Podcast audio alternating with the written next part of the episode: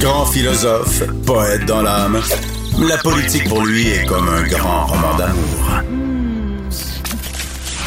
Vous écoutez Antoine Robitaille, là-haut sur la colline. Mon prochain invité déposait le projet de loi 897 euh, aujourd'hui. C'est ça porte sur les services de garde, la loi sur les services de garde éducatifs à l'enfance.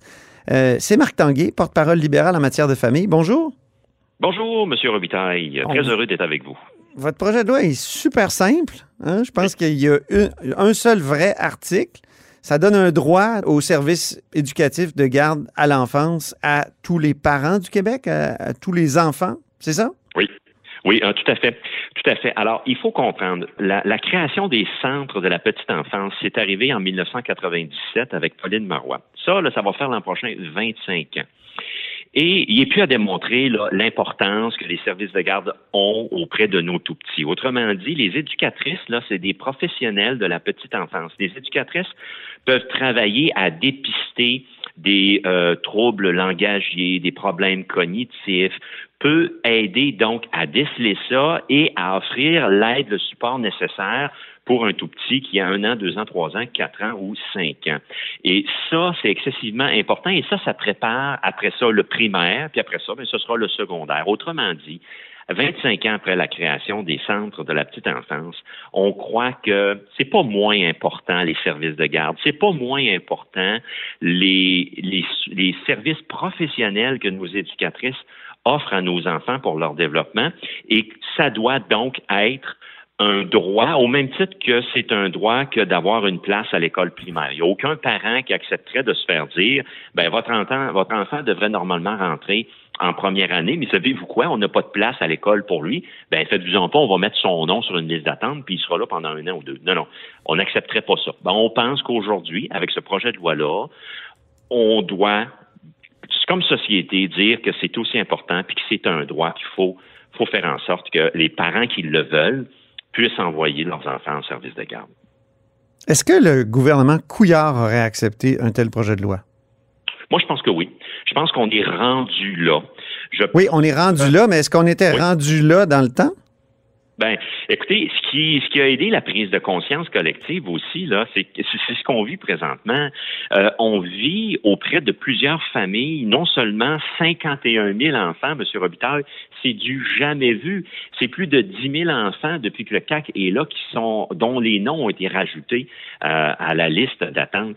Et euh, vous voyez des cas d'enfants qui ont besoin de services et qui en ont pas. Je pense qu'on est rendu là. Mais c'est tout un virage que vous proposez là, dans la conception de, des services de garde parce que moi, je suis la politique depuis 15 ans. J'ai vu euh, les offensives de Carole Théberge dans le temps, qui était la, la, ministre de Jean Charest. Euh, après ça, euh, les offensives pour aider finalement tout le système privé de, de garde. Ensuite, euh, j'ai vu quoi? J'ai vu M. Letao qui disait dans un de ses discours du budget qu'on n'augmentera pas les, les deniers pour les services de garde parce que ça coûte trop cher.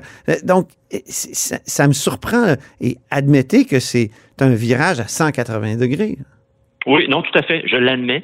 C'est majeur euh, et on a un contexte où là, la dure réalité nous frappe. Crise sans précédent service de garde parce qu'on n'y accorde pas suffisamment d'importance. Euh, puis vous voyez tout le discours là, le discours qui a évolué puis qui est très évident aujourd'hui, peut-être moins jadis, d'agir tôt agir tôt, s'assurer que pour pas que l'enfant, quand il aura 8, 10, 12, 15 ans, ça soit un candidat ou une candidate au décrochage, s'assurer que s'il y a une dyslexie, s'il y a un problème euh, langagier, bien, que ce soit très pris très, très tôt. Les éducatrices sont formées pour ça, puis ça participe de la socialisation. Alors, et, vous savez, M. Robitaille, il y a un contexte aussi. Ça, ça requiert des investissements majeurs. Là. Le réseau actuel des services de garde coûte 2,7 milliards par année. Un, gouvernement anglade avec un ministre euh, Tanguy investirait combien pour euh, respecter ce droit-là que vous, vous réclamez? Le 1,2 milliard sur cinq ans qui participent de l'entente avec le gouvernement Trudeau. Vous savez, la fameuse entente. Pas 6 milliards? Ah oui, ah oui. De 6 euh, milliards. Le fameux 6 milliards sur 5 ans, mm-hmm. c'est grosso modo 1,2 milliard par année. Ça, il faut l'investir. Vous voyez, on partirait là, puis je veux dire, on a les moyens de nos ambitions là. C'est pas quelques centaines de millions, ça requiert 1,2 milliard. On partirait de 2,7 à 1,2 pour mettre à niveau. Il y a actuellement, M. Robitaille, quelques 306 000 places. C'est 2,7 milliards. Aujourd'hui, on parle d'une liste d'attente de 51 000 à 1,2. Là, ça irait dans la création de places. Et ça irait évidemment dans les éducatrices. Présentement, nos éducatrices qui tiennent le réseau à bout de bras, puis qu'en passant, ils n'ont pas eu de prime COVID, je referme la parenthèse, elles sont en mode de, négociation, puis sont en mode grève. Là. Euh, ça n'a pas de bon sens. On dit valoriser la profession, puis on oblige les éducatrices, pour se faire reconnaître point de vue salarial, d'aller en grève. Alors, pensez-vous que ça, puis on peut faire un parallèle avec les infirmières au niveau des conditions autres que salariales, pensez-vous que ça, ça va attirer des nouvelles personnes pour être éducatrices? Alors, non, très clairement. Puis, M. Robitaille, vous dites qu'il y a un article essentiellement. Il y en a deux, puis je vous dirais que les deux sont, sont tout à fait euh, complémentaires et importants. Le premier, oui, ça fait en sorte que c'est un droit. Le premier article enlève toutes les conditions, autrement dit, ce droit s'exerce compte tenu des ressources qu'on y met et ainsi de suite. Non. Si on l'enlève, un droit, c'est un droit, l'article 1. Mais l'article 2, en toute transparence, dit que le projet de loi se déploierait sur cinq ans. Parce qu'évidemment, là, les gens comprennent à la maison, on ne pourrait pas faire ça du jour au lendemain, ça prendrait plus qu'une année pour faire ça. Mais sur cinq ans à terme, c'est le rendez-vous avec les ressources qui nous viennent de l'entente de 6 milliards, on est rendu là. Et là, on pourrait parler longuement, puis je termine là-dessus, je m'excuse, la réponse est longue, là, mais on pourrait parler longuement aussi, oui, de l'impact sur le développement des tout-petits, mais de l'impact sur les, les, mères et les pères qui sont bien souvent en congé sans solde, qui passent des annonces sur Kijiji pour acheter une place, qui font des CV de bébés ça n'a pas de maudit bon sens, ça, M. Robitaille, mais au prime abord, alors ça, il faut, arrêter ça, là, ces folies-là, là, au prime abord, puis je ne pas les parents, ils en sont rendus à bout, ils ne savent plus comment faire, puis ils veulent une place. Il y a des parents, on le voit, M. Robitaille, c'est le stress financier, puis c'est la détresse Mais le problème des services de garde puis du développement, est-ce que c'est pas que c'est basé sur un modèle géré par la communauté? C'est pas un palier scolaire. Ben, je pense pas que ce soit que ce soit géré par la communauté. Je pense pas que ce soit un problème. Je pense que c'est important. Ben, c'est un problème dans la, mesure, M. Tanguy, où on, on doit attendre, où l'État doit attendre que quelqu'un lève la main à quelque part, dise moi je vais, j'ai un projet.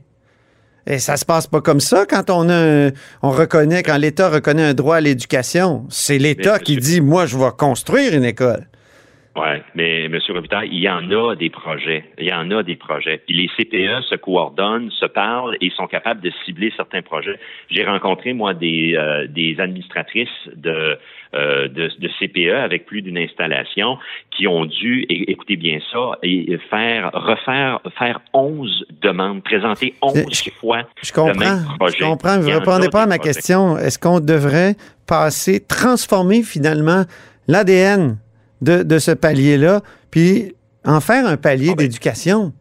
Ben, faut. Ah écoutez, M. Robitaille, je suis tout à fait d'accord avec vous. Ce que, ce que le projet de loi, là, puis ça, c'est la pointe de l'iceberg. Puis le ministre dit, ah, il y a juste deux articles, c'est pas long en lire. C'est pas long en lire, mais ça a des conséquences majeures. Oui, il faut changer la façon de faire.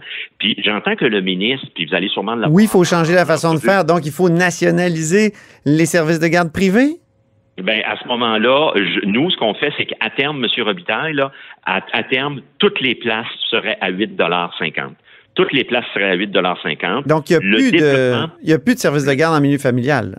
Ben, il y aurait toujours les services euh, en milieu familial, oui, il y aurait des services de garde en milieu familial, ça c'est nécessaire parce que vous ne pourrez pas prétendre en région, Monsieur le Président, euh, pas Monsieur le Président, mais Monsieur. J'adore ça.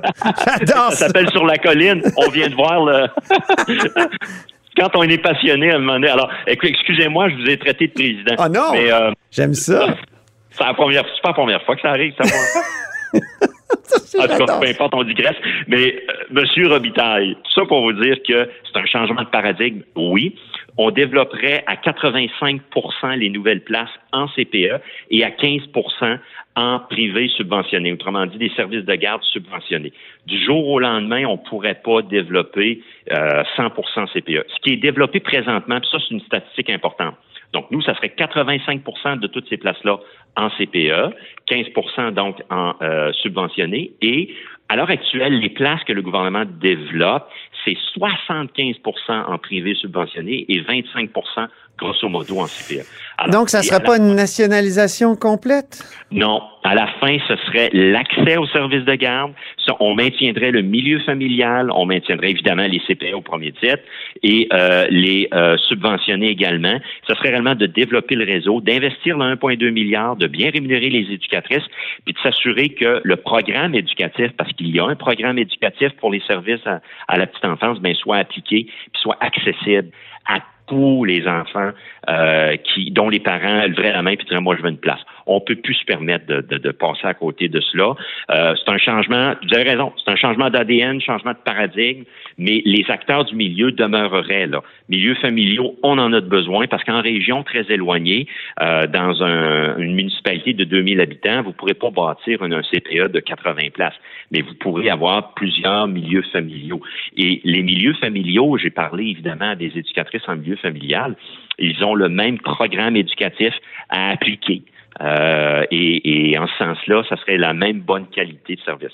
On est rendu là, on peut plus euh, côté les enfants. le ministre a déjà raconté qu'à un moment donné, pendant la pandémie, il voulait que les, services de garde restent ouverts, mais il n'y avait pas le total contrôle parce que justement, c'est géré par la communauté, puis il y avait des groupes de patrons qui décidaient de fermer les CPE pareil, puis de mettre les éducatrices à la CPU, euh, la PCU, pardon. Est-ce que justement, ça démontre pas que le ministre devrait être comme le vrai patron? Devrait... Ben, écoutez, ce que ça démontre, c'est que le C'est-à-dire comme un palier d'éducation. Ben, euh, c'est quasiment ça qu'on fait, M. Euh, Robitaille. Autrement dit, faux, puis là, je vois... Qu'auriez-vous fait, ben, OK, qu'est-ce que ça aurait changé ben, dans la pandémie? Euh, excusez-moi, excusez-moi? Pendant, OK. Est-ce que vous changeriez finalement la situation au point où, pendant la pandémie, vous auriez pu obliger les services de garde à rester ouverts, d'une part. D'autre part, pour les négociations avec les éducatrices, on sait à quel point la question salariale et les conditions de travail, c'est important. Ça transite, c'est pas le ministre, c'est pas le gouvernement, c'est pas le Conseil du Trésor qui négocie, là. C'est des, patrons de, de, de CPE, tout ça. Mais, mais, mais, M. Robitaille, dans, dans, le système, dans le réseau actuel, là, à toutes fois que je pose des questions, là, euh, fiez-vous sur moi, là, vous voyez la présidente du Conseil du Trésor qui se lève, là, c'est elle qui négocie, c'est elle qui va signer le chèque. Puis quand j'ai entendu le ministre dire le système est à 100% privé, il n'est pas public, là, je pense que c'est s'enfarger dans le fait qu'on donne 2,7 milliards de notre argent public euh, au, réseau, qui, oui, est multifacette. Encore une fois, CPE, milieux familiaux et privés subventionnés, mais c'est de l'argent public. Puis les négociations, là, les négociateurs là, qui sont face aux éducatrices, puis que les éducatrices sont, ils, se rapportent au Conseil du Trésor. C'est le Conseil du Trésor qui va signer le chèque ultimement. Alors là, puis le 1,2 milliard, là, il est donné au gouvernement Legault, puis ils ont décidé qu'ils l'utiliseraient pas entièrement. Alors oui, on pourrait développer des places. Oui, c'est un changement de façon de faire. Euh, puis en ce sens-là, c'est ce qu'on propose. Le ministre sur ce point-là, va déposer un projet de loi là, cet automne. on aura l'occasion de lui dire, voyez-vous, vous êtes encore dans la logique où c'est pas un droit, où c'est quasiment un luxe, et vous êtes dans la logique où vous allez nourrir les listes d'attente. À un moment donné, il faut, faut, faut, faut, faut est-ce que, ça serait, est-ce que ce serait bon que l'État se donne le droit au moins de construire des CPE? Parce qu'actuellement, il faut, faut qu'on attende un projet. Bon, oui, non, tout à fait, c'est perfectible. Et ça, encore une fois. Mais répondez à ma question, M. Tanguy. Est-ce que ça. Oui, non, je vous dis oui à votre, à votre question. Je vous dis oui. Je, vous dis oui. Mais ça, faut bonifier nos façons de faire. Mais vous comprenez que du jour au lendemain, on va pas dire aux milieux familiaux, ah, ça marche plus, on va vous fermer. On a besoin des milieux familiaux. On a besoin de tous les acteurs. Est-ce que le ministère devrait avoir davantage de pouvoir? J'entends que le ministre, lui, veut en avoir plus, puis on va travailler en ce sens-là. Mais vous comprenez que, au départ, si ce n'est pas un droit, on aura toujours tant que la CAQ sera là, des listes d'attente. Ça, ça, faut le comprendre. Alors, oui, faut mieux faire, puis le réseau est perfectible, c'est bien évident, mais parce qu'il développe pas suffisamment de place. Il y a plein de choses à faire. Mais au départ, il faut que Mais là, je comprends que M. Legault veut développer les 37 000 places en trois ou quatre ans, là. C'est ça que j'ai compris. Euh, Ben oui, mais ça, M. Robitaille. Puis arrête pas de nous dire Ah, les libéraux, les libéraux, les libéraux. Ben les libéraux, là, quand on était là en quatre ans, on en a développé 12 000. Ouais, M. Tanguy, là, quand même. Là, 3 000 par année. Non, non, mais là, vous ne pouvez pas quand même dire que le Parti libéral a été parfait dans les garderies dans les services de garde. Là. De Carole Téberge jusqu'à Carlos Letao, là, je m'excuse. Là. Ben, Puis, M. Robitaille, vous allez me permettre de dire une chose. Ben oui. je vous dis, au niveau des places, des places subventionnées. Oui, oui on en a créé 12 000. Le gouvernement de la CAQ en a créé 1 000 par année, 3 000. Alors, à un moment donné, il va falloir qu'ils mettent le culotte puis qu'ils qui, accordent toute l'importance au, au, service de garde. Puis quand on nous dit on a 6 milliards sur 5 ans, 1,2 milliard par année, puis on va pas tout le consacrer à ça, nous, on dit non, il faut le consacrer à ça. Oui, c'est ça. C'est une manière, finalement, de forcer le gouvernement à utiliser 6 milliards uniquement pour euh, les services de garde, dans le fond. Ben, cette manière-là, c'est le moyen. L'ambition, c'est que ce soit un droit pour tous les tout petits au Québec dont les parents voudraient avoir une place. Puis à l'heure actuelle, c'est malheureux, mais ils sont 51 000 familles à qui on dit, ben mettez-vous votre nom sur la liste d'attente, puis on va vous rappeler dans un an, deux ans, trois ans ou jamais. Ça, c'est inacceptable en 2021. Puis c'est ça, dans le fond, le, le changement majeur, tout à fait, avec le dépôt du projet de loi. Mmh. Puis si vous me permettez une petite tranche euh, une petite tranche de vie personnelle, de vie de parlementaire. oui, Monsieur le, Président, le Président vous l'accorde. oui, Monsieur le Président. Il me reste combien de temps, Monsieur le Président? Vous entendez ça? 30 secondes. Il me, reste, 30 secondes. C'est mon premier projet de loi depuis que je suis député que je dépose. Alors, je suis particulièrement fier et heureux. Puis c'est un projet de loi, je pense, très, très significatif. Puis qui, à un moment donné, euh, tu fais quoi, toi? Tu te fais de quoi, toi, dans la vie? Puis, euh, tu sais, comme député, c'est quoi ton bilan? Ça, arrivera un jour, mais faites-vous-en pas, je suis candidat aux prochaines élections.